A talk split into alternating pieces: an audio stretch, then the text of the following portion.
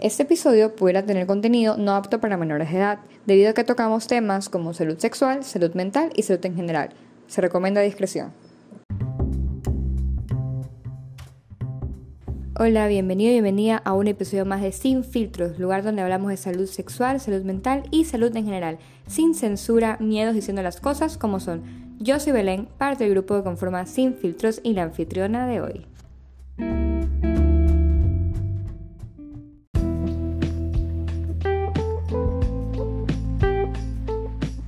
Hola, soy Belén, otra vez, y hace mucho que no me escuchaban. Y antes de explicarles de qué se trata el tema de hoy, quiénes son los invitados, quisiera hacer tres anuncios importantes acerca de Sin Filtros y lo que se viene.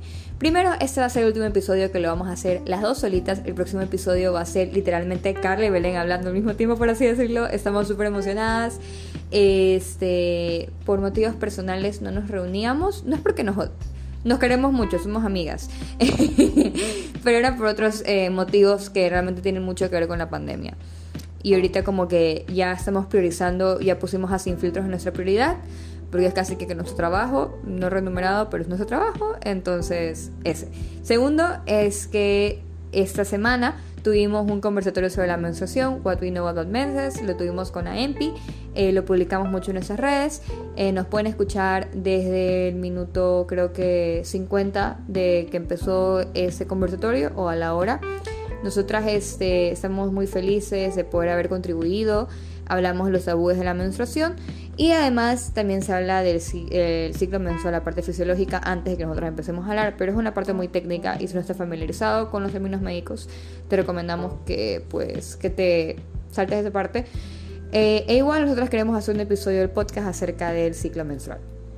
Y último, y lo más importante, bueno, no, todo es importante, pero ese en especial es una sorpresa increíble que tenemos planeada para ustedes. Se vienen cosas increíbles, así que stay tuned a nuestra cuenta esta semana. Tenemos cosas muy chéveres y van a ver, ah, se va a poner increíble. Y para los hombres, a ver, nuestra, está mucho, nuestra página está muy enfocada a la salud sexual y reproductiva de la mujer, pero el hombre también juega un, factor muy importante en esta. Eh, realmente que el hombre se involucre y se eduque acerca de la salud sexual y reproductiva de la mujer hace mucho impacto positivo. Así que queremos que también ustedes se comprometan en nuestra comunidad y créanme que les voy a sacar también un episodio dedicado para ustedes, bebés. Promesa, estamos consiguiendo el especialista. y entonces, ¿de qué se trata el tema de hoy? Es el, tema de hoy va a ser el dilema los jabones íntimos. ¿Y por qué el dilema?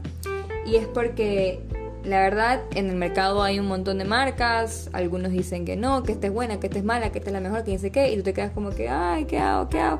Y luego como que escuchas que no, que está mal y que mejor es solo el agua. Entonces, es el tema que vamos a tocar hoy. Porque es algo que me lo han pedido, es algo que pues pues quiero saber, que quieren saber. También vamos a hablar no solo de jabones íntimos, vamos a hablar también de higiene femenina. Y tenemos una invitada que para nosotros es muy especial, sobre todo para Carlita. Bueno, para las dos es muy especial, este, porque es alguien que ha estado desde el inicio de nuestra cuenta ha colaborado con nosotras en foros ITS, nos supervisa bastante el contenido de salud sexual reproductiva, el contenido ginecológico. Así que creo que ya las personas que han ido a las charlas ya saben que es la doctora Mariuxi López, ginecóloga y etcétera, es muy buena. Y, y bueno, empecemos con el episodio, sin más preámbulos, vamos a iniciar con una pequeña introducción. Muy bien, entonces, ¿Por qué es importante hablar de higiene femenina y de jabones íntimos? Para empezar, la limpieza suave diaria de la vulva es muy importante y ya de por sí para la higiene femenina, la salud íntima, la salud sexual en general. Previene la acumulación de flujo vaginal y orina, previene la contaminación fecal y mantiene la piel vulvar saludable para la defensa contra infecciones. Sin embargo, esto ya es la parte externa, estamos hablando de la zona vulvo-vaginal, de la zona... La zona vulvo-vaginal comprende la parte de la vulva y la vagina. Estamos hablando de la zona vulvar. Es decir, eh, lo que vendría a ser los labios mayores, labios menores, el clítoris, el monte de Venus, eh, el vestíbulo.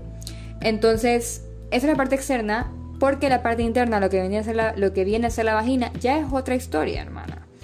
Una historia completamente distinta, y es porque la vagina es un órgano autolimpiante, ya que tiene una eh, ecología eficaz y bonita de bacterias. Bonita porque es increíble cómo nuestro cuerpo se protege a sí mismo y está creado de una forma extraordinariamente perfecta para mí. Entonces tiene todo esto y ya te protege, o sea, no necesitas meter tu dedo y lavarlo. De hecho, hacer esto es peor. Pero también es muy importante saber cómo hacer la higiene en la, zona externa, qué jabón es recomendable usar, cómo hacer esta higiene, ya que lo que pasa en la zona externa puede afectar la zona interna porque están conectados. Entonces, la zona externa de la vagina, externa de la vagina, o sea, ya la zona ya la zona vulvar, lo que vende a ser los genitales externos, es muy importante que la limpieza sea suave, con cuidado y adecuada. Pero ¿cómo se garantiza esto?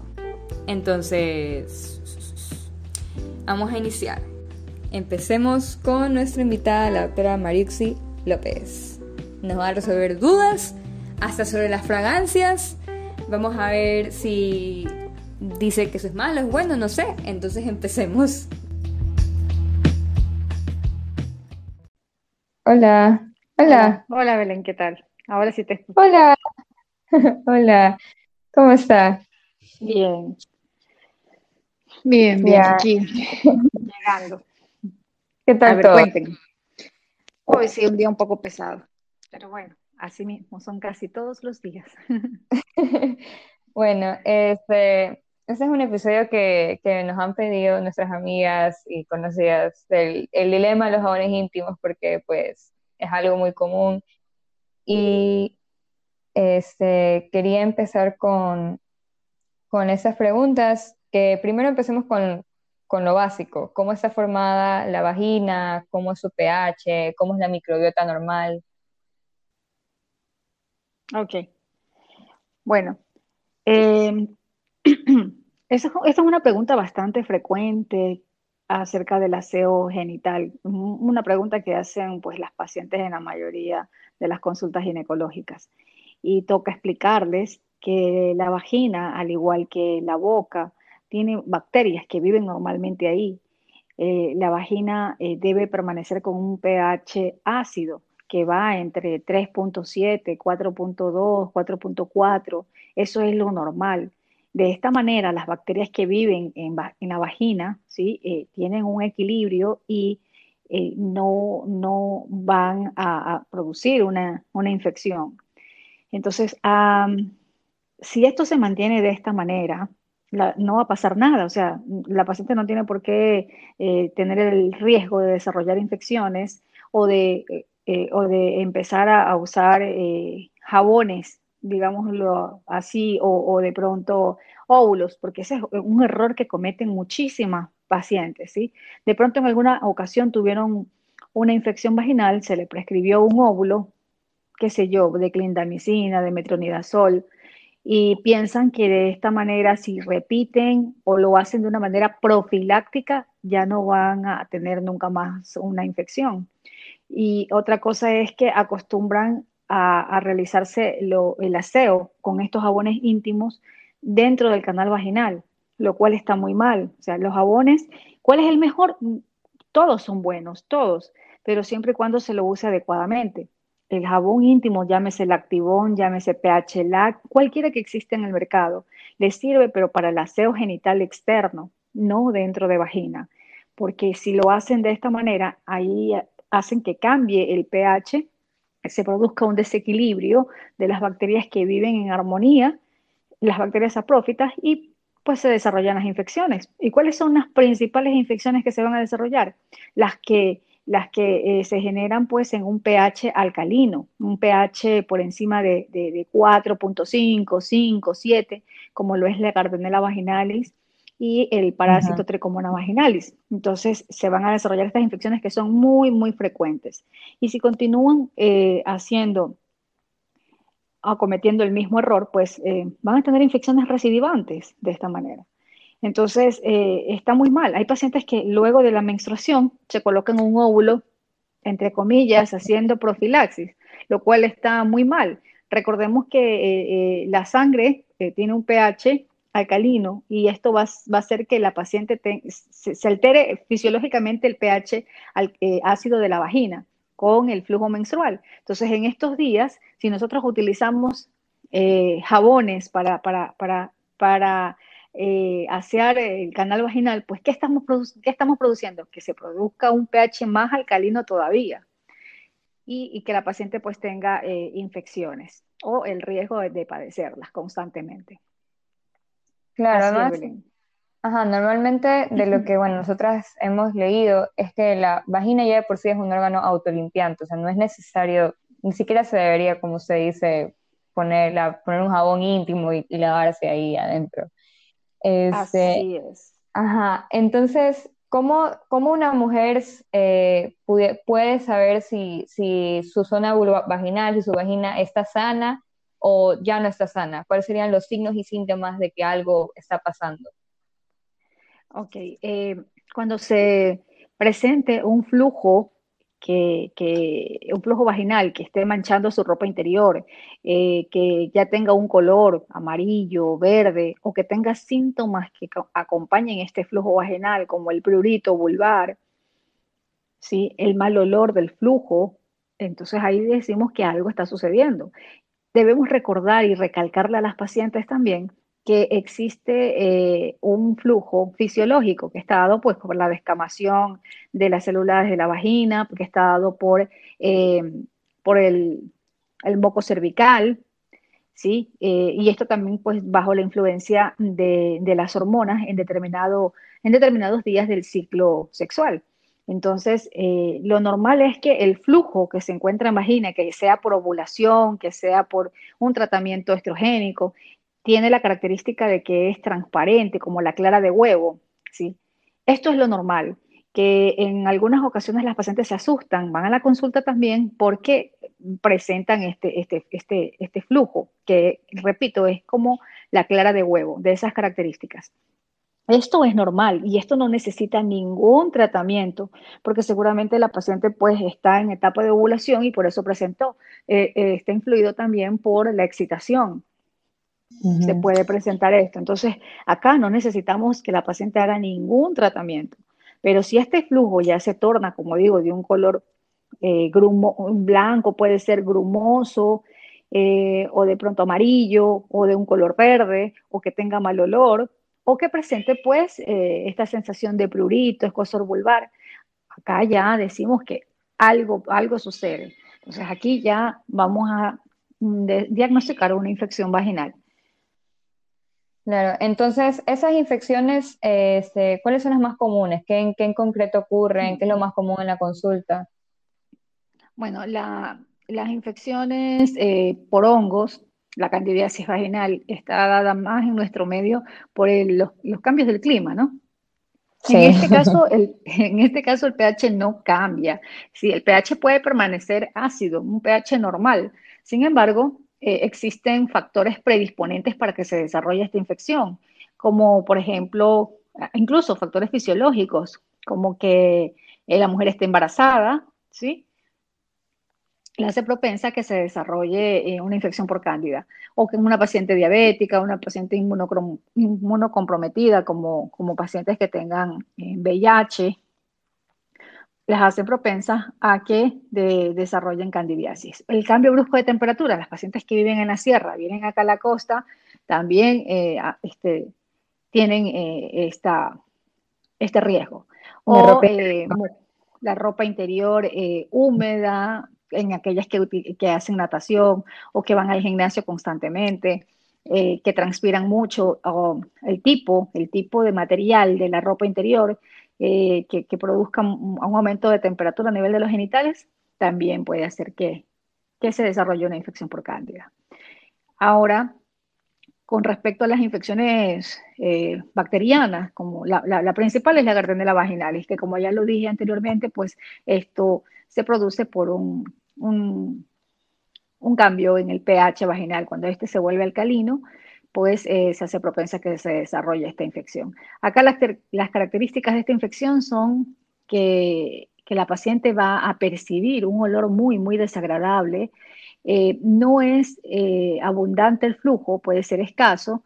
Sin embargo, esto también pues hace que retrase un poco la visita al ginecólogo, porque no existe un flujo abundante que esté molestando. Sin embargo, es la percepción de ese olor tan desagradable que se lo ha comparado como al pescado podrido, eh, hace que la paciente empiece a utilizar eh, jabones y empieza a cambiar de jabones todos los que encuentra en el mercado, porque piensa pues que, que no se está aseando adecuadamente o que el jabón no, no, no le está yendo bien, cuando realmente lo que tiene es una infección que debe ser tratada con antibióticos.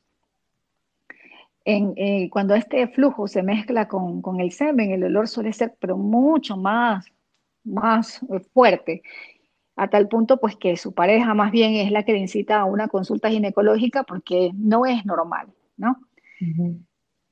Eh, y luego pues, ajá. No, sí, lo siento. Y luego pues tenemos a, la infección por tricomona vaginalis, que eh, esta es una, una, infección de transmisión sexual, que puede empezar con una mujer, no necesariamente se la tiene que haber transmitido a su pareja, pero cuando esta mujer tiene contacto con su pareja, un contacto sexual, el hombre pues definitivamente va a ser un portador. En muchas ocasiones portadores sanos porque no tienen síntomas. En otras ocasiones en el hombre también se desarrollan los síntomas. Y acá pues se produce... Eh, eh, una, infección en el cual también los hombres van a, van a tener eh, signos eh, como de irritación, van a tener disuria, dolor pélvico, incluso una secreción parecida a la, que, a la que se desarrolla en la mujer, produciendo la uretritis no gonocócica, porque el flujo en esta infección es un color verde, ¿sí? puede ser espumoso al inicio, pero cuando pasa el tiempo esta infección se, torna, o esta secreción se torna muy grumosa, ¿sí? es como una pasta. Las pacientes pueden, incluso cuando van al baño, ¿sí? se dan cuenta que en el inodoro caen estos grumos de un color verde, que puede tener eh, mal olor también. Pero en, en, esta infección la sintomatología es mucho más florida. La paciente puede tener disuria, puede tener dolor pélvico, dispareunia, y esto hace eh, pues que a veces no se dé un buen diagnóstico, porque al tener disuria, dolor pélvico, muchos médicos de pronto pueden o no van a un ginecólogo, eh, no le colocan el espéculo, no observan qué es lo que hay en vagina y por la sintomatología asumen que es una infección de vías urinarias y se da un tratamiento empírico, cuando eh, lo que se debe realizar es un examen ginecológico completo y de esta manera determinar eh, que se trata de una infección vaginal y no una infección en vías urinarias el tratamiento es diferente. Y por esto eh, hay pacientes que permanecen más de un mes con la infección eh, porque han recibido un tratamiento inadecuado. Otra cosa que se debe recordar es que el tratamiento pues, va a ser en pareja y eh, en pareja y, y, siempre pues indicarle eso de que es de transmisión sexual, ya que si hay más de una persona involucrada en esta relación, pues el riesgo de que recidive va a ser bastante alto. Pues así es. Y así es. Este, en cuanto ya, entrando ya a los jabones íntimos, este, ¿qué opina o qué le parece estos que se venden en el mercado que tienen olor a menta, aloe vera, vinagre, que tienen manzanilla y que buscan que la zona vulvovaginal, sobre todo la parte externa, tenga un olor característico que no es el que normalmente es. sí, o sea, cualquiera de estos jabones es recomendado realmente. Eh, siempre pues eh, eh, los farmacéuticos van a, tratar de sacar un, un mejor producto, ¿no? Y qué más si lo asocian con productos naturales como el aloe vera, como la manzanilla. y está muy bien, está muy bien, que si tiene olor perfecto, pero repito, o sea, lo pueden utilizar, pero eh, debería ser un, aseo solamente de genitales externos, no dentro de la vagina. Cualquiera de estos jabones, cualquiera de ellos, yo siempre digo, son muy buenos. Si a usted le va bien, si no, no, le, produce irritación, no le produce ningún síntoma secundario a, a la exposición a este producto, está bien. Pero la recomendación es que jamás lo utilicen dentro de vagina. Y con las duchas vaginales, ¿eso en qué opina? Porque también es, es común escuchar lo que algunas piensan que es una forma de aseo. Exacto. Eh, sí, e, es bastante frecuente porque lo hacía la abuelita, porque eh, se tenía esa creencia, pero tiene el mismo principio que, lo que estamos hablando desde el inicio. Eh, se trata de no introducir nada dentro de vagina, ningún producto, ni siquiera el agua, porque si estás utilizando un irrigador, que era lo que utilizaban las abuelitas, o, una, o una ducha que tiene presión de agua, estamos arrastrando las bacterias que están fuera hacia adentro entonces estamos cometiendo un error. Eso no lo debemos hacer. No, no son, no es una indicación realizar una ducha vaginal. Insisto, el aseo de los genitales siempre es externo. ¿Y cómo debe ser ese aseo? Por ejemplo, que primero empiecen con el clítoris o el labio mayor, porque hay mucha confusión. Hay personas que empiezan desde atrás para adelante, otras. ¿Cómo debería ser ese mm. aseo? Bueno, yo creo que desde muy pequeñitas siempre nos enseña nuestra mamá a, asearse de adelante hacia atrás. Pues eso es lo correcto, las mamás no se equivocan. Sí, debe ser de la misma manera, desde, desde afuera, desde el clítoris, desde el monte de Venus, clítoris, labios mayores, labios menores, eh, zona perineal y pare de contar. O sea, no dentro, hasta ahí está bien. Claro, y esa también es una pregunta muy frecuente. ¿Hay que aplicar un, cuidado adicional en circunstancias como relaciones sexuales, menstruación, embarazo, posparto, o la higiene debería ser la misma? Bueno, la higiene siempre va a ser la misma, la técnica que acabo de mencionar. Eh, durante la menstruación puede, puede aumentar la frecuencia, ya que el hecho de que sea un flujo abundante, de pronto te manchas, de pronto eh, hay sangre que se queda entre los labios, entonces sí debería ser con una mayor frecuencia, pero de la misma manera. Y mucho menos si la paciente quiere usar una, ducha para hacerse el aseo, no, eh, no hacerlo en el introito, ¿no? Sino de arriba hacia abajo, para que el agua caiga ¿sí? Por gravedad y no a presión hacia adentro. Durante el puerperio de la misma manera, o sea, con mucha más razón porque acá pues el, el, cervix va a estar totalmente dilatado y las infecciones no solamente que se van a quedar a nivel de vagina, sino que van a ascender hasta el endometrio, produciendo una endometritis puerperal. Entonces, con mucha más razón, el lavado debe ser con la técnica que acabo de mencionar, de afuera o de arriba hacia abajo, ¿sí? de adelante hacia atrás. En la parte externa, obviamente, nunca adentro. En la parte, exacta. Cabe recalcar que en la parte externa, por lo que, por lo que acabo de mencionar, de que el cervix va a estar dilatado y existiría un riesgo de llevar bacterias del exterior hacia el interior del útero, produciendo pues una endometritis puerperal en el caso de que haya sido posterior a un parto. Y en las relaciones sexuales hay que usar algún eh, jabón, no sé, íntimo especial o puedes usar el mismo de el, mismo, el mismo, el mismo jabón, el mismo. Eh, lo que sí es, recomendable es el aseo justamente posterior a una relación sexual. Porque el, semen eh, también altera el pH vaginal, entonces no, no podemos permitir que se quede, que se quede hacia afuera. Claro, y... Entonces hay que hacer el mismo aseo. Ajá. Y ya para como que ya, ya concluir, bueno, ¿cuál sería la recomendación final? ¿Qué jabones íntimos usted recomienda? O si realmente es necesario usar un jabón íntimo para el aseo externo. No, realmente si tienes un jabón neutro con el que te lavas el rostro, con el que te lavas tu cuerpo, con el que te lavas tu cuerpo, puedes usarlo eh, eh, a nivel de la zona genital, porque estamos eh, recalcando pues una y otra vez de que el aseo debe ser externo. Pero si, si desean utilizar un jabón íntimo de los que existen en el mercado, insisto que es cualquiera, cualquiera que, que hayas usado y que no te haya producido ningún efecto secundario, ninguna irritación, entonces ese es el apropiado para ti. Claro. Bien, eso era todo. Mil gracias por, por acolitar y por colaborar con No, un gusto. Es un placer para mí hacerlo. Las felicito siempre, siempre estoy, eh, estoy al tanto de lo que están haciendo, me parece excelente. Yo de verdad, ustedes hacen la diferencia y eso es lo que yo siempre le digo a, a mis estudiantes. O sea, uno tiene que hacer la diferencia. A veces dicen, no, es que para qué voy a escoger determinada especialidad si ya hay muchos. Sí, hay muchos, pero tú puedes hacer la diferencia si es que vas más allá y no quedarte donde todos, a donde todos llegan. Sí, así que sigan adelante, chicas. Ustedes van a hacer grandes cosas. Gracias, gracias. Bueno, me despido. Ah, que tengan buenas noches. Buenas noches, doctora. Toma, mi amor.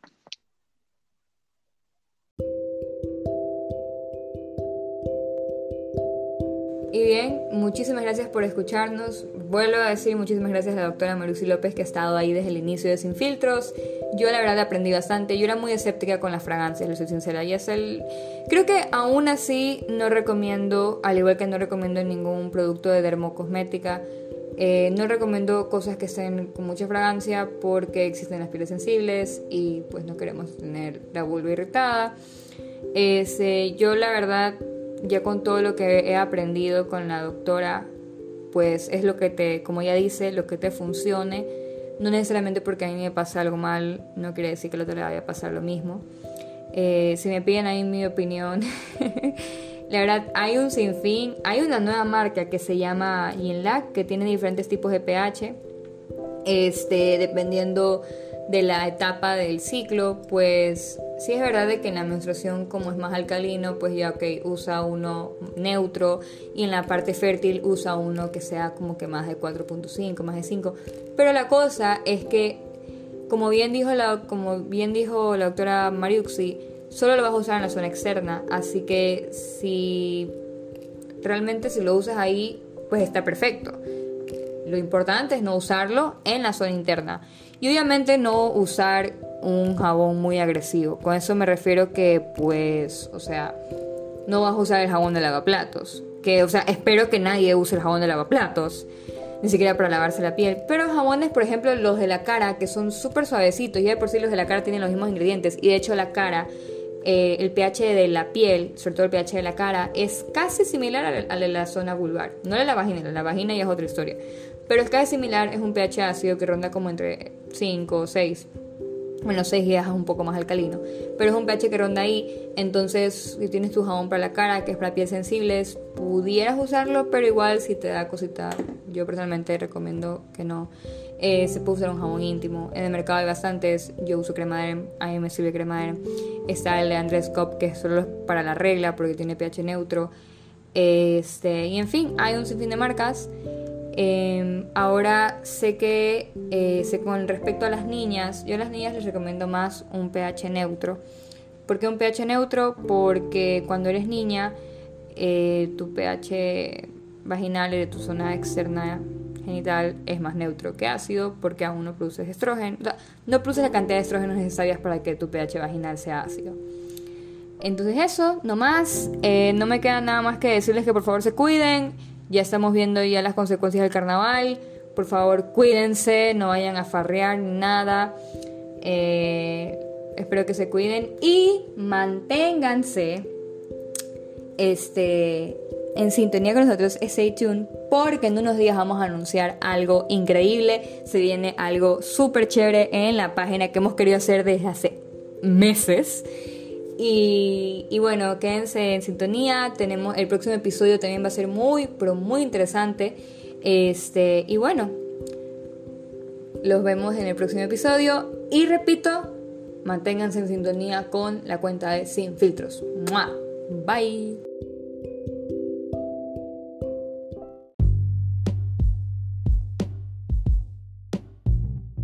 La evidencia usada en el episodio de hoy está publicada en nuestra página de Instagram. Cada vez que subimos un podcast, subimos una publicación en nuestras páginas de Instagram y de Facebook, sin filtro subguión KB. Gracias por ser parte de nuestra comunidad, esperamos seguir creciendo en este año y te queremos mucho.